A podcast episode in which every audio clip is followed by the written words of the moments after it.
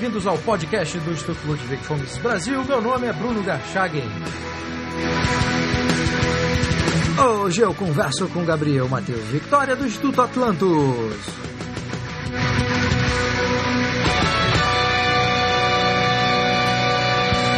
Sejam muito bem-vindos, Gabriel, Matheus e Vitória. Oi, Bruno, tudo bom? Olá, Bruno. Olá, Bruno. Olá, muito obrigado por vocês terem aceitado o convite. O Instituto Atlantos, né, do qual vocês participam, completou um ano de fundação e é um instituto que tem ampliado e diversificado o escopo do trabalho que já vem sendo realizado há alguns anos no Rio Grande do Sul, especificamente em Porto Alegre, por outras entidades já conhecidas como o Instituto de Estudos Empresariais e o Instituto Liberdade, né? É, embora com foco obviamente diferente. Então eu queria começar essa entrevista perguntando para você, Vitória, que é a presidente do Instituto, quais foram os projetos realizados ao longo desses 12 meses e se vocês planejaram alguma coisa para marcar esse um ano de fundação. A gente realizou a primeira Conferência Atlantis, foi, foi o maior evento do, do Instituto até o momento, para mais de 300 pessoas na PUC, com palestrantes internacionais. Veio Yaron Brook, Stefan Hicks, Gabriel Marte de fora e mais um time de palestrantes locais, alguns empresários, outros intelectuais. Uh, esse foi o nosso grande evento, foi, foi muito bacana. Foi realizado quando? Nos dias 9 e 10 de abril, antecedendo o Fórum da Liberdade. Foi quase um aquece. E esse foi o nosso grande evento. Fora isso, a gente deu continuidade na nossa atuação nas universidades.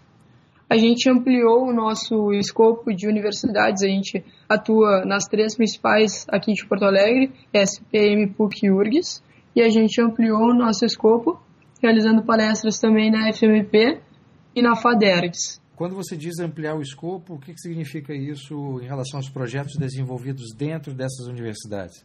Dentro das universidades, a gente realiza palestras periódicas, uh, em cada universidade com uma periodicidade diferente para um público-alvo diferente. Então, por exemplo, na URGS o público-alvo são os estudantes de economia, então as palestras são mais focadas para eles. Na ESPM, vai muito público externo, mais adulto, de pessoas que não têm tempo de comparecer durante a semana, porque as palestras são aos sábados. Então, as, as palestras são mais diversificadas com temáticas atuais. Quando eu falo em aumentar o escopo, é mais aumentar o escopo de número de universidades, mas cada universidade tem um trabalho focado para o seu público. E nesses eventos regulares que vocês realizam nessas universidades, quem são as pessoas que é, ministram essas aulas ou palestras? Como é que vocês fazem esse? São pessoas do próprio instituto? São convidados? Como é que vocês fazem essa, essas escolhas? São convidados normalmente, pessoas que a gente sabe que são que são liberais, que defendem as ideias, podem ser intelectuais, políticos, advogados, economistas, empresários, enfim, é, como falei, varia conforme assim o público o público alvo da palestra. Certo. Gabriel, você que é diretor de operações, é, como é que você faz para gerir né, essa área que é tão importante para um instituto, num estado que tem já um, um trabalho né, pioneiro feito pelas instituições que eu já mencionei, mas que ao mesmo tempo tem uma história aí de, de uma esquerda bastante forte que conquistou o poder político né, e que tem um grande, uma grande influência ainda dentro das universidades, especialmente naqueles cursos tradicionais como ciências sociais, economia, etc. Ah, na verdade, como a Vitória estava falando, cada universidade tem suas particularidades. Então, como ela falou, a gente tenta ofertar um conteúdo dependendo da demanda do público-alvo. O que a gente faz, o que eu tento fazer, a gente notou mais eficiente, até parte de uma teoria liberal, que é tentar descentralizar a organização ou seja, buscar líderes locais em cada universidade para eles decidirem de baixo para cima o melhor conteúdo, eh, o tipo de evento, o tipo de palestrante, por aí vai. Mas essas pessoas elas eh, estão, elas se tornam vinculadas ao instituto ou são apenas voluntários que colaboram com o trabalho sem fazer parte especificamente do, do Instituto Atlântico? Sim, sim, Bruno, fazem parte do instituto, eles entram como colaboradores eles vão sendo treinados dentro do instituto com a possibilidade de futuramente se tornarem diretores e irem crescendo dentro da hierarquia do instituto. Tá, deixa eu aproveitar então é, que você está tá falando, Gabriel. Você, junto com o João Pedro, que é o diretor de ativismo do Instituto Atlantis, vocês participaram da Miss University esse ano, né, que foi realizada agora no meio do ano.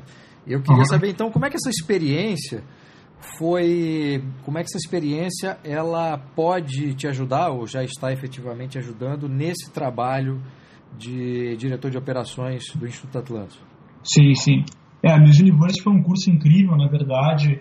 É, tanto eu e o João, ambos diretores do Atlantis, conseguimos é, participar com uma carta de recomendação do antigo presidente, que era o Guilherme Veneza, contou bastante. O Atlantis já está ganhando uma projeção assim internacional. A gente conversou com todos os professores sobre o Atlantis, apresentou nossas ideias e eu ganhei muito conteúdo, de, tanto de economia quanto de economia aplicada. E lá a gente teve várias aulas de economia aplicada, por exemplo, de teoria organizacional com Peter Klein. Eu estou tentando aplicar alguns desses princípios é, que eu aprendi lá nos Estados Unidos aqui no Atlantis. Matheus, você que é do Conselho Administrativo, é, se você pudesse enumerar uma ou algumas, quais seriam as principais conquistas ou a principal conquista que foi atingida até agora pelo Instituto Atlantis nesse, nesse um ano de existência? Olha, foram algumas conquistas, Bruno. Felizmente, a gente pode comemorar alguns fatos aí. Um, acima de tudo, o reconhecimento que só tem crescido, o nome do Instituto e o nosso trabalho, ele vem sendo cada vez mais conhecido. E junto a essa, a conquista mais prática, que é exatamente, em função de um bom trabalho desenvolvido, engajar mais e mais estudantes. É, garantir que cada vez mais jovens encontrem as ideias liberais nas suas universidades, né, nas suas escolas, uh, ao seu dispor, uh, através de eventos, palestras que são gratuitos, que podem ser acessados por todos e podem lhes dar uma maneira diferente de enxergar a economia, o direito e a sociedade no nosso país e de um modo geral. Mateus, vocês conseguem ter algum tipo de número né, que é, possa medir a, a, o alcance do Instituto hoje, em termos de número de estudantes, a partir desse trabalho que vem sendo realizado nas três universidades? Sim, Bruno. A gente acompanha através das inscrições e da presença de participantes em cada evento que a gente tem uma média de estudantes presentes por palestra, por exemplo, acima de 60 pessoas. Além, é claro, de todos os nossos números uh, virtuais que a gente acompanha pelo instrumento da página do Facebook, em que a gente percebe já milhões, literalmente, de engajados desde o começo da página e da fundação do Instituto, e um engajamento, envolvimento em cada publicação na casa das dezenas de milhares. A gente se tornou uma referência nacional pelo trabalho virtual, que realmente é acessado por, por jovens e, e liberais no Brasil inteiro, mas aqui regionalmente a gente pode perceber através da, de número de pessoas que vêm até os nossos eventos uma média muito interessante, não só nos eventos menores ao longo do ano nas universidades, as palestras, acima de, como eu disse, 60 pessoas, mas a conferência que foi um recorde, foi um sucesso, mais de 300 pessoas na Pontifícia Universidade Católica do Rio Grande do Sul. Qual a regularidade com que vocês realizam esses eventos nas universidades? Bom, assim, Bruno, como eu tinha te dito anteriormente, a gente tenta organizar tudo de baixo para cima, então depende de faculdade a cada faculdade. Por exemplo, na URGS os eventos já foram semanais, depois passaram a ser eh, bimensais e vão variando. Depende da, da demanda das pessoas e basicamente tem faculdades que a gente faz uma vez por semana, duas vezes por semana, mas em média a gente faz cerca de seis ou cinco eventos em cada mês, contando todas as faculdades. Certo. É, Vitória, você no início da entrevista mencionou um dos, um dos, talvez um dos principais trabalhos realizados pelo Instituto Atlântico, que é justamente essas palestras nas universidades. É, quais são, além desse, dessa, dessas palestras, quais são os projetos que, que vocês têm desenvolvido aí ao longo desse tempo? Bom, além das palestras e da conferência e dessa atuação virtual que hoje a página do Facebook ela está com 37 mil curtidas e a ideia é que chegue até 50 até o final do ano, uh, a gente, como, como o Gabriel falou, a gente busca desenvolver os nossos colaboradores. Então existem mais dois projetos do Instituto que são curso de formação, que, onde a gente basicamente contrata um professor para falar de um assunto específico. O último curso foi com Tomás Juliano sobre história política do Brasil. E a ideia é fazer um nesse segundo semestre, porém, por falta de verba, isso está isso tá sendo meio complicado, porque nesses casos a gente contrata o professor para dar as aulas. E a, o outro projeto é a Imersão Atlântico, onde a gente se reúne um final de semana, todos os colaboradores, para desenvolver, se desenvolver como pessoa e desenvolver o instituto. Então aí são abordadas questões mais pessoais, como postura, oratória e também questões mais particulares do instituto, como como prosseguir o trabalho da instituição. E essa imersão é realizada de quanto em quanto tempo?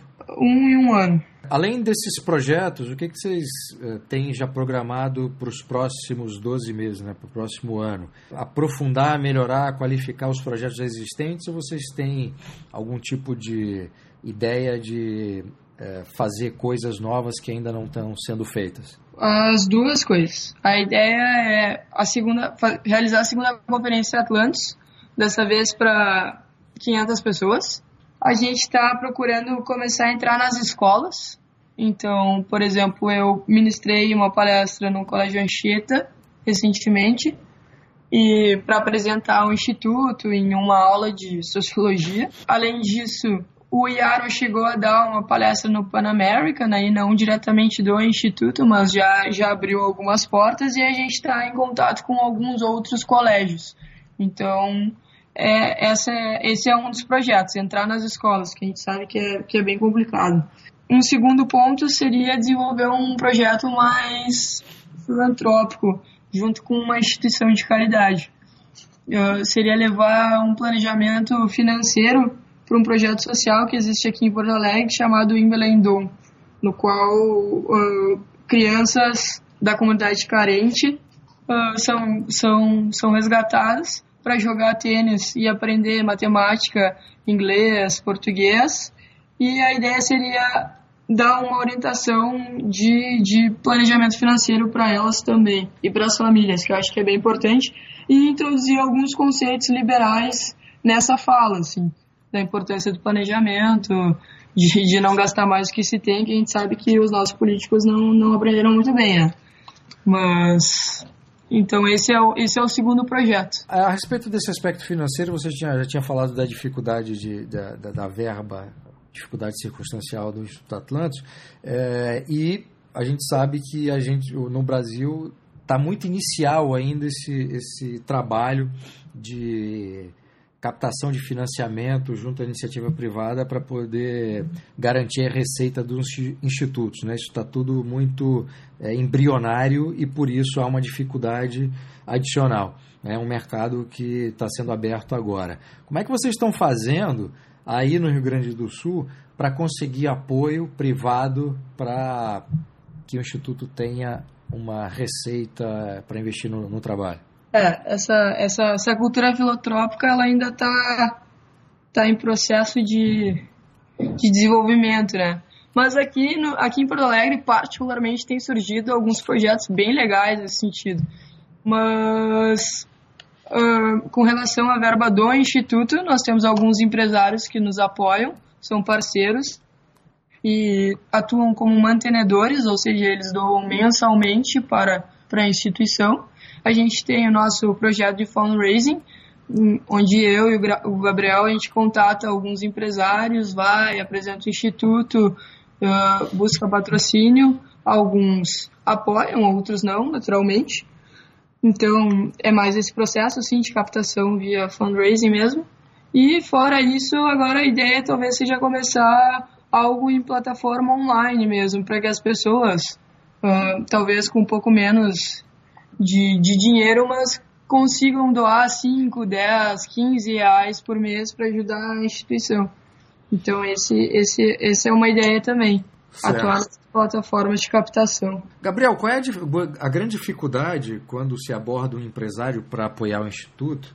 Qual é a justificativa mais comum que vocês têm ouvido quando há uma recusa nessa ajuda? Né? No fundo, a minha pergunta é qual a grande dificuldade para obter apoio dos empresários ou de parte deles para que financiem um instituto como o de vocês? Bom, uh, infelizmente, muitos dos empresários, por não, uh, até em certo ponto, se dizem liberais, mas por não acreditarem fielmente na ideia, acabam dizendo que tem um custo de oportunidade grande fazer esse investimento, que preferem investir em marketing, ou seja lá o que for, e algumas alguma dessas desculpas. Eu sempre tento contra-argumentar que o trabalho que a gente está fazendo hoje é o trabalho que pode tornar o Brasil um país mais próspero, um, país com empresas grandes, com menos tributos, e por aí vai. A gente pode mudar o futuro do Brasil. O único uh, projeto né, em Porto Alegre, nesse sentido, no âmbito das ideias, pode realmente trazer um ambiente mais favorável ao empreendedorismo, aos próprios empresários, a desmistificar essa ideia do empresário como um vilão.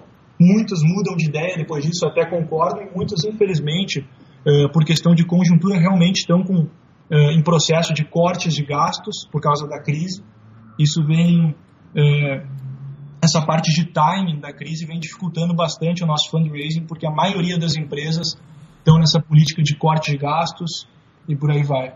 Matheus, falamos aí dos projetos que já foram realizados, projetos em andamento e os projetos para o futuro. E eu queria perguntar então para você e os outros também fiquem à vontade para complementar a resposta, é, qual é o horizonte né, de conquista de objetivos que o Atlantos deseja atingir?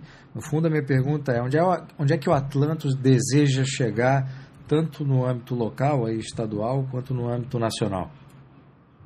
Pois bem, Bruno, o Atlantis ele quer se tornar uma referência absoluta como um espaço e a instituição que traz as ideias que, de um modo geral, as instituições tradicionais de ensino, as universidades, não trazem, não estão dentro da, das ideias que os professores trazem primeiramente. As nossas ideias liberais e, e, algumas escolas de pensamento, dentro da economia, a escola austríaca, elas não são tão comuns né, nos cursos que os universitários tem, e a gente acredita que a gente pode ser aquela instituição a qual eles podem vir para acessar esse outro, esse outro universo de ideias, esses caminhos diferentes de pensar e que podem levar a nossa sociedade a ter resultados diferentes.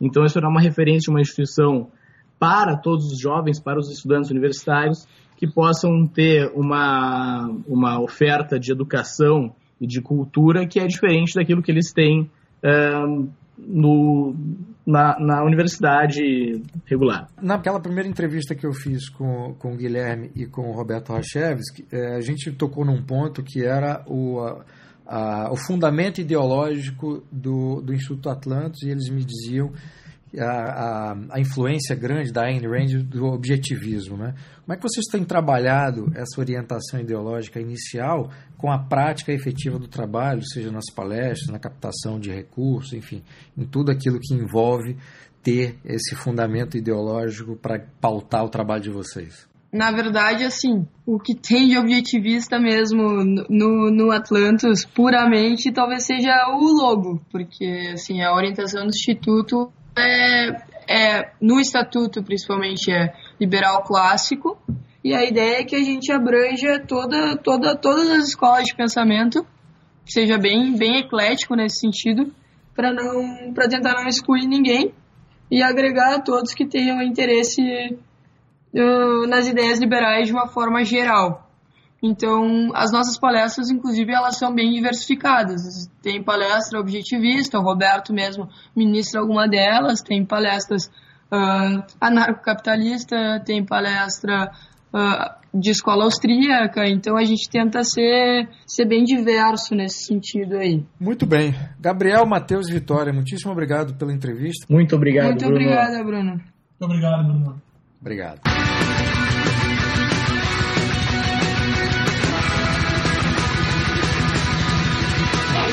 Este foi o podcast do Instituto Ludwig Gomes Brasil. Meu nome é Bruno Garchagen.